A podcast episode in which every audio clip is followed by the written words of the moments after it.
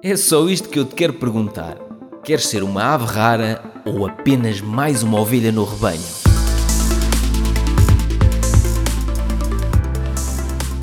Recentemente recebi uma mensagem eh, numa das redes sociais onde eu partilho coisas regularmente de uma pessoa que me dizia que tinha um familiar próximo, não vou dizer quem, que estava neste momento a passar por uma situação de burnout e que lhe fazia lembrar aquelas questões que eu partilho neste livro, A Rara 2, do caos e das dívidas a um estilo de vida livre. E ele estava a perguntar-me eh, como é que eu tinha dado a volta à situação em que, para quem não sabe, eu há uns anos atrás uh, levei as coisas ao limite em termos de horas de trabalho por dia, em termos de desregrar eh, as horas de sono, a alimentação, exercício físico, quer dizer, só comecei a, fa a fazer há uns anos, há poucos anos, e houve um mês em que eu desmaiei de cansaço três vezes no mesmo mês, e eu falo nisso neste livro, A Ave Rara 2,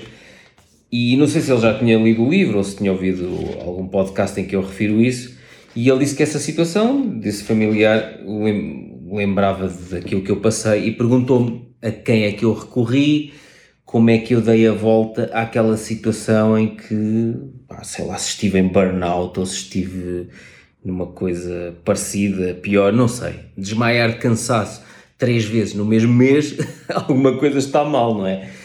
E aquilo que eu lhe disse foi: eu tenho isso tudo explicado aqui no, neste livro. Mais uma vez, eh, estou a falar neste belíssimo livro, portanto, quem ainda não leu, não se esqueça de o adquirir.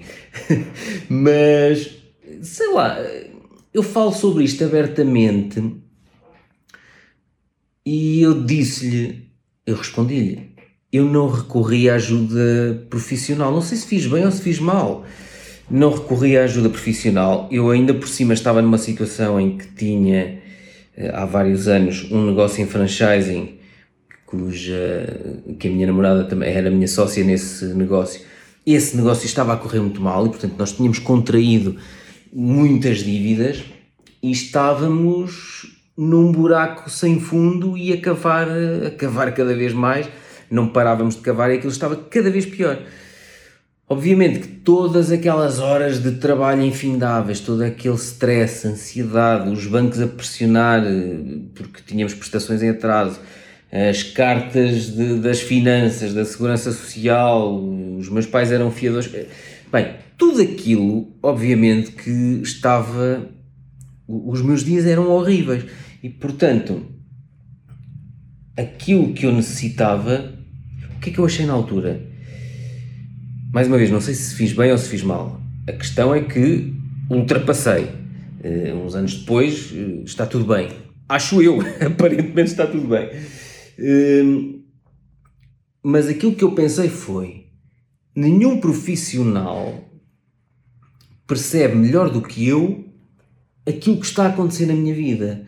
E portanto, eu tenho que olhar para aquilo que está a acontecer na minha vida e começar a desenhar um plano para saltar fora desta loucura em que eu me encontro, deste, deste buraco sem fundo que eu ainda não parei de cavar.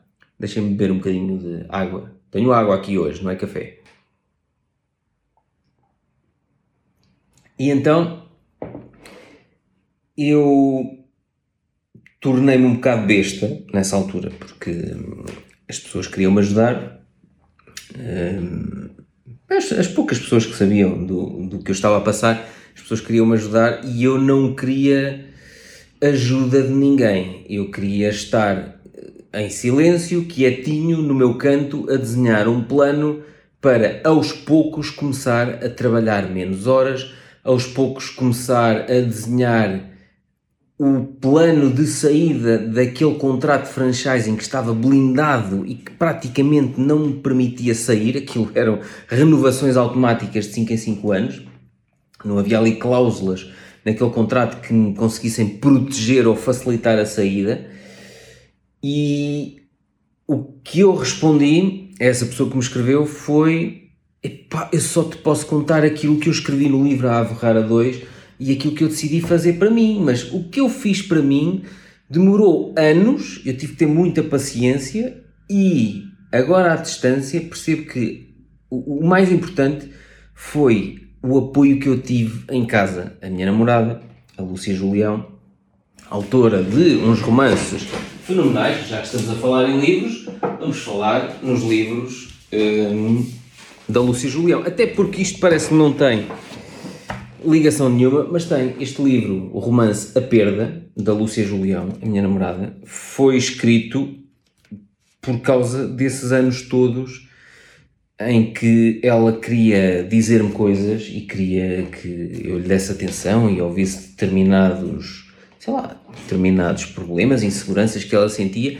e eu não tinha paciência. Eu não tinha paciência um bocado por causa do meu perfil, que eu sou assim, eh, mas não tinha paciência também porque, apesar de nós sermos sócios, eu sentia que, ok, eu é que sou estratega, eu é que tenho que desenhar o esquema para saltarmos deste buraco sem fundo. E então, agora à distância percebo, e eu escrevi nesse livro aqui um capítulo dedicado ao apoio que a Lúcia Julião me deu até hoje, à, à distância percebo que o apoio que eu tive em casa, de eu chegar a casa e, e ter alguém que me tranquilizava, alguém que me ouvia, alguém que me dava espaço quando eu necessitava de espaço, alguém que não me pressionava, o que é que se passa.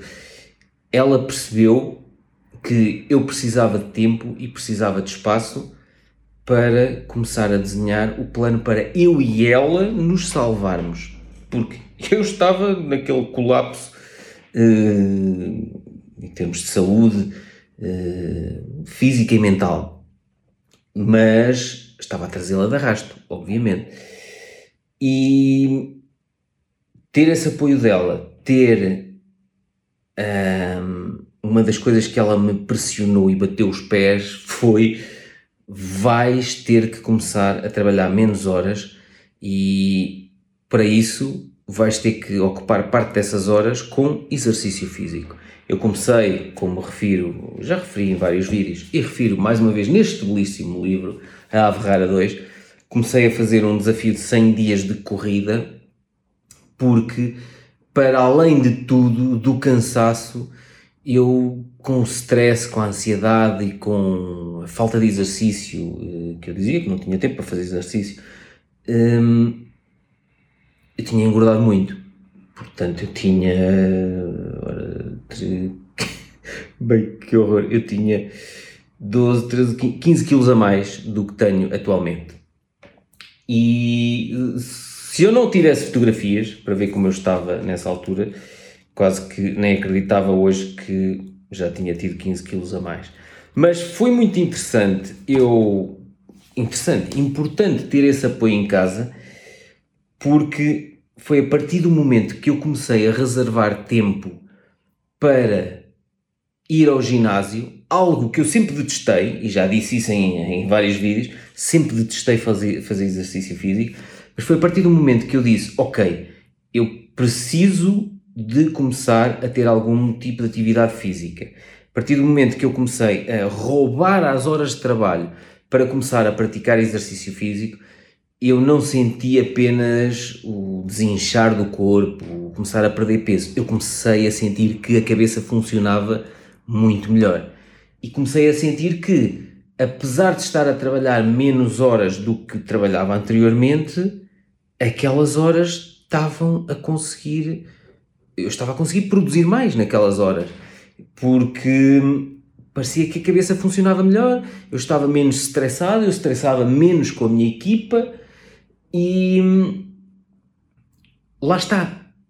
Para mim foi importante eu definir este plano, foi importante em casa eu ter alguém que respeitou quando eu necessitava deste espaço para pensar, para desenhar a estratégia de saída, mas eu tinha noção que isto ia demorar, eu tinha noção que queria perder peso, mas que não ia perder peso deixando de comer, até porque se eu deixasse de comer eu sabia que não ia ter energia para aguentar os dias de trabalho que eu sabia que ia ter, uh, ainda dias de trabalho horríveis, até que as coisas ao fim de alguns meses, um, dois anos começassem a melhorar, foi muito importante este apoio em casa e portanto aquilo que eu lhe disse foi apoia essa pessoa, um, dá-lhe espaço quando essa pessoa precisar de espaço, uh, leva essa pessoa a perceber. Eu estou a tratar por essa pessoa porque eu não quero revelar quem é. Leva essa pessoa a perceber que se calhar está a, a esforçar-se demasiado e esse esforço não se está a traduzir em resultados. Eu falei, mais uma vez, nesse belíssimo livro, A Ave Rara 2, que a determinada altura despedi 80% dos clientes da minha empresa de consultoria ambiental, de acordo com o princípio eh, de Pareto, ou o princípio 80-20. Também há um livro giro que eu emprestei, não tenho ali atrás, que se chama O Gestor 80-20, que se baseia neste princípio. Listei todos os clientes da minha empresa, vi a faturação de cada um, coloquei à frente do, do nome do cliente e vi onde é que estavam os 20% de clientes que geravam 80% da faturação da empresa. E mandei os outros todos embora. Alguns eh, rescindi contratos, outros dupliquei ou tripliquei os preços e, e eles passaram-se e, passaram e foram-se embora. Hum, mas esse foi um exercício brutal porque e que teve resultados incríveis porque eu passei a ter mais tempo e não perdi faturação. Uh, eu falo neste livro, pronto, não vou estar a explicar tudo o que está no, no livro Ave Rara 2, mas eu pensava que se trabalhasse menos horas ganhava menos. E esse era o meu medo, o meu medo era não ganhar suficiente não ganhar o suficiente para manter a minha família, para dar um, uma vida confortável um, à minha família. E era apenas um registro limitante que eu tinha, porque de facto, grande parte do esforço que eu fazia no meu trabalho diário traduzia-se nada, em termos de resultados. E portanto, a partir do momento que eu comecei a desenhar aquele plano de Preciso trabalhar menos horas. Então, se preciso trabalhar menos horas, tenho que ter menos clientes. Vou ficar só com os clientes que representam mais faturação e lucro na empresa. Os outros todos vão embora. E apercebi-me que os outros todos indo embora, era possível eu começar, em vez de ir ao ginásio apenas duas manhãs por semana, aumentar isso para três manhãs. Não apenas porque me fazia bem em termos físicos, mas porque a cabeça funcionava melhor. Depois de eu ir de manhã ao ginásio, depois de eu descobrir o relaxamento das sessões de sauna que eu passei a fazer, depois do ginásio, eu notava que tinha tempo para almoçar de forma relaxada com a minha namorada, tinha muito mais cabeça, muito mais energia para trabalhar de forma focada à tarde e depois comecei a levar as coisas mais ao extremo. A determinada altura, mesmo vindo trabalhar à tarde, punha o telemóvel em modo voo. Estava a trabalhar ou a, a rever um relatório ou a responder aos e-mails e não queria ser interrompido naquele período. Tinha o cartão vermelho na porta, que já falei no, nos cartões vermelhos e verdes que eu tenho aqui no meu escritório, e, e continuo a fazer isso. Coloco o telemóvel em modo de voo quando necessito mesmo de estar naquele período hiper focado. E aos poucos, e admito que isto foi mesmo aos poucos, levou alguns anos, aos poucos as coisas começaram a mudar completamente. E, e, e, eu deixei, continuo a ser viciado em trabalho, mas eu já consigo obrigar-me a não vir de manhã para o escritório. Porque eu se vier para o escritório, ok, eu tenho aqui seis guitarras na parede, eu posso vir tocar guitarra para o escritório. Mas eu vindo para o escritório já sei que vou avançar com qualquer coisa nos projetos que tenho em curso. Ou vou ver se o meu gestor de projeto necessita de ajuda na área da consultoria ambiental. Já sei, sou viciado em trabalho, adoro tudo aquilo que faço e apesar disto ser ótimo, é um grande problema para um viciado em trabalho, que é, eu se pudesse estar sempre a trabalhar, estava sempre a trabalhar, porque eu adoro o que faço. E eu consegui perceber os grandes benefícios que eu tirava em termos de produtividade, em termos de saúde, eh, evitando vir ao escritório de manhã. Então eu passei a disciplinar, ok, ou vais caminhar com a tua namorada, ou vais para o ginásio e vais para a sauna, ou há dias, por exemplo, passei uma manhã a escrever. Uh, normalmente gosto de estar a ouvir podcasts enquanto estou no ginásio, é um bocado para me abstrair da, daquilo que eu não gosto de fazer, que é exercício físico.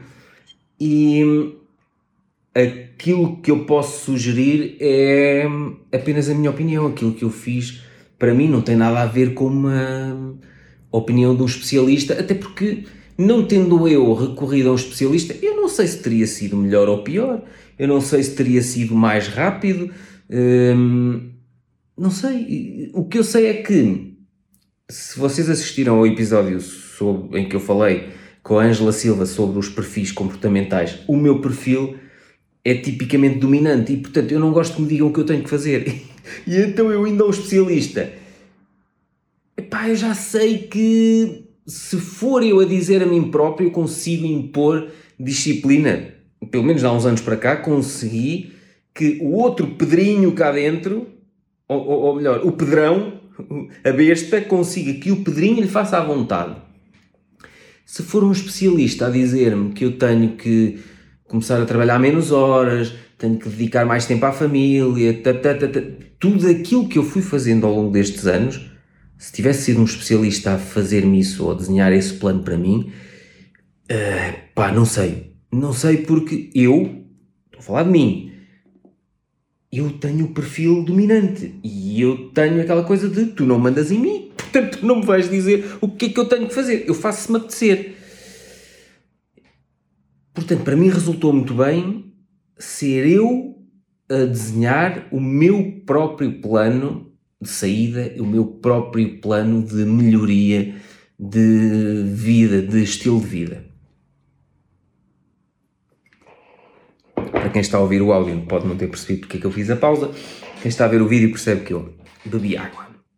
Mas o mais importante agora visto à distância, foi o apoio. Quando eu digo em casa, eu ia dizer o apoio que eu tive em casa, mas estava-me a lembrar, quando eu digo em casa, em casa só mesmo eh, onde eu vivo com a minha namorada, porque os meus pais não souberam de nada, de tudo o que eu passei, até o meu pai participar na revisão deste livro, A Ave Rara 2 e, e depois até acabei por pedir ao meu pai para escrever o prefácio. Olha, eu vou ler-vos o prefácio do livro. Para quem ainda não leu o livro, diz aqui, prefácio de Alfredo Santos. Alfredo Santos é o meu, é o meu pai. Vou ler-vos o prefácio para vocês perceberem a surpresa que foi para os meus pais, neste caso o meu pai, saber tudo aquilo que eu passei, anos depois de eu já ter conseguido sair desse buraco. Portanto, prefácio do livro A Rara 2. Estava a acabar a edição de um vídeo da minha neta Diana, isto foi o meu pai que escreveu, na manhã do dia 16 de abril de 2020, quando 7 minutos, olha 7, tal como eu gosto, depois do meio-dia, ouvi soar a campainha. Pelos três toques consecutivos, imaginei que deveria ser o Pedro. Entrou cá em casa, cumprimentou-me a mim e à Mila, que é a minha mãe, com um toque no cotovelo, porque ainda estávamos no período crítico da pandemia do novo coronavírus, Covid-19. ainda estávamos nessa altura. E continuámos durante muito tempo. E perguntou se eu estaria disponível para o ajudar a rever este livro, ainda no formato rascunho, antes de qualquer tipo de trabalho gráfico. Mostrei logo interesse em fazê-lo. No início da tarde, sentei-me na varanda e comecei a rever o livro. Ainda nem tinha terminado a leitura do primeiro capítulo quando senti um desconforto muito grande e os meus pés começaram a ficar gelados. Levantei a cabeça e olhei lá para fora. Raiava um sol magnífico e por isso algo não batia certo. Como era possível ter os pés gelados naquela tarde de sol? Quanto mais lia, mais gelados ficavam os meus pés. Não me lembro de sentir essa sensação nem durante um inverno rigoroso, mas em poucos minutos senti arrepios no corpo todo. Desatei a chorar como uma criança. Bem, me estou a arrepiar, relembrar que o meu pai passou por isto. Pousei o livro no colo e afastei os olhos daquelas palavras que me estavam a desencadear reações tão estranhas. Quando dei conta, as minhas lágrimas já tinham manchado uma das páginas. Afastei o livro, levantei-me da cadeira e olhei lá para fora durante alguns minutos. Quase nem tinha começado a ler o livro e não sabia se, se conseguiria continuar. Não eram as palavras que doíam, eram todas as situações que o Pedro viveu em silêncio e que nem eu nem a Mila tivemos noção que aconteceram. Enquanto pais, era suposto termos percebido o que se passava, mas ele sempre nos disse para não nos preocuparmos porque estava tudo bem. Obriguei-me a continuar a ler. Tinha prometido que o ajudaria a rever o livro e por isso tinha que o conseguir fazer. Naquela tarde li quase metade do livro. Depois de jantar, ainda li mais um pouco. Lembro-me de quase todas as fases da vida que ele descreve no livro, mas não fazia a mínima ideia de que tinham sido tão duras. Tive de parar a leitura várias vezes, não só por sentir um enorme nó na garganta, mas também para evitar que as lágrimas continuassem a manchar as páginas do livro. Naquela noite não dormi, nem deixei a Mila dormir. Virei tantas vezes na cama. A Mila perguntou-me por que é que eu não parava quieto. Não aguentei, tive de lhe, tive de lhe dizer tudo o que estava a sentir e recomendar-lhe que não lesse o novo livro do Pedro. Incentivou-me a ir tomar um comprimido para dormir. Pediu para me acalmar e quis saber qual era o problema do livro. Disse-me que, como mãe, obviamente pretendia lê-lo assim que estivesse disponível. Levantei-me, fui à cozinha beber um copo com água e tomar um comprimido para dormir. Ela veio comigo e fez o mesmo. Tentou folhear o livro, mas eu não deixei. Agarrei-lhe na mão e disse: Tu não podes ler este livro. Não vais aguentar saber o que ele passou. Fogo, até eu estou com um nó na garganta que já nem me lembrava disto. Esta é uma das coisas que eu também posso sugerir, que é estejamos a passar por aquilo que estivermos a passar, na minha opinião, os nossos pais não têm que saber. Não têm que saber porque estou a falar pelo menos no caso dos meus pais. Epá, eles não iriam aguentar saber ou viver nesta pressão e ansiedade de anos, só para rescindir aquele contrato de franchising, foram quase dois anos, com advogados de um lado para o outro. Um, eles não iam aguentar esta pressão e, portanto, eles já passaram por muita coisa na vida, tiveram uma vida muito dura e não necessitam deste stress e desta ansiedade. E a melhor coisa que eu fiz foi ter uh, vivido e sofrido estas coisas em silêncio e ter procurado a besta dentro de mim para me pressionar e o pedrinho dentro de mim para desenhar o plano uh, de saída, sabendo que, que ia demorar bastante tempo. Nunca esquecendo que a Lúcia Julião foi uh, talvez a parte mais importante, a ajuda mais importante que eu tive neste período tão complicado. Portanto, para quem está com alguma pessoa próxima que esteja a passar eh, por uma situação pá, de esgotamento, burnout, de, pá, ou, ou, algo deste género, desmaiar de cansaço, que isto é uma coisa extrema, desmaiar de cansaço, uh, mais do que uma vez no mesmo mês, apoiem-nos, deem-lhes deem espaço e incentivem-nos a afastar-se um bocado daquilo que lhes consome tanto tempo, energia e só traz stress e ansiedade. E muitas vezes isso tudo vem do trabalho que temos. Se calhar eh, ou não estamos bem no trabalho que temos, na empresa onde trabalhamos, o negócio que temos, e portanto temos que desenhar um plano para sair, deixar aquele patrão, deixar aquele contrato de franchising que me estava a arruinar e hum, desenhem esse plano, vão buscar ajuda de especialista ou não, façam como eu fiz, eh, em função do vosso perfil, vocês melhor do que eu saberão se conseguirão dar a volta eh, sozinhos ou não, mas lembrem-se sempre, o apoio em casa é o mais importante. Se a pessoa que temos em casa não vai conseguir aguentar este stress e esta ansiedade, digam-lhes pelo menos que precisam de algum espaço, algum tempo para pensar. Não, não estou a dizer saiam de casa, não. Uh, para não se sentir, para, para que as pessoas não vos pressionem. O que é que se passa? Conta-me, tu não estás bem. Tu... Em minha casa, a Lúcia percebeu que perguntar-me isso regularmente não ia trazer nada de bom, não me ia facilitar a vida, nem ia facilitar a vida a ela.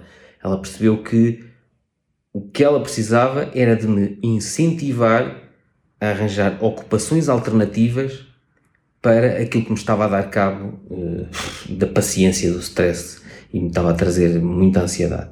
E isso era o quê? Era o, meu trabalho em excesso e as horas infindáveis de trabalho e não ter horas definidas para dormir e aquele negócio horrível em que nós nos tínhamos metido.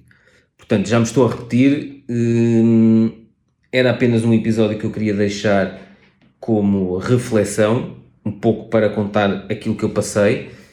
Está aqui todo o plano que eu defini, mais uma vez, estou sempre uh, a vender o livro, não é? Está aqui o, o plano todo que eu defini e, e toda a forma como eu me reinventei e reinventei os meus dias de trabalho. E quem me conhece atualmente sabe que sou muito disciplinado, muito regrado, respeito-me muito a mim, mas sou o tipo que mais me pressiona para cumprir isto e para nunca mais voltar aos hábitos ridículos do passado que me levaram àquela situação extrema. Portanto, espero que consigam dar a volta uh, por cima e lembrem-se sempre que as coisas levam tempo, tá bem? Não é de um dia para o outro que conseguimos mudar anos e anos de vícios uh, ou de, pá, sei lá, trabalhos uh, com os quais não nos identificamos, não é de um dia para o outro que conseguimos mudar de trabalho, mudar de chefe, mudar de, eh, deitar aqueles negócios uh, fora. Mas se eu consegui, eu não sou mais do que ninguém. Portanto, se eu consegui, desse lado, tu também vais conseguir. Está bem? É só isto que eu quero deixar neste episódio do podcast A Ave Rara e não tenho mais nada a dizer. Força nisso mantenham-se focados e apoiem as pessoas que amam quando elas mais precisam. E não se esqueçam, deem-lhes espaço. Dar espaço também é apoiar. Até ao próximo episódio.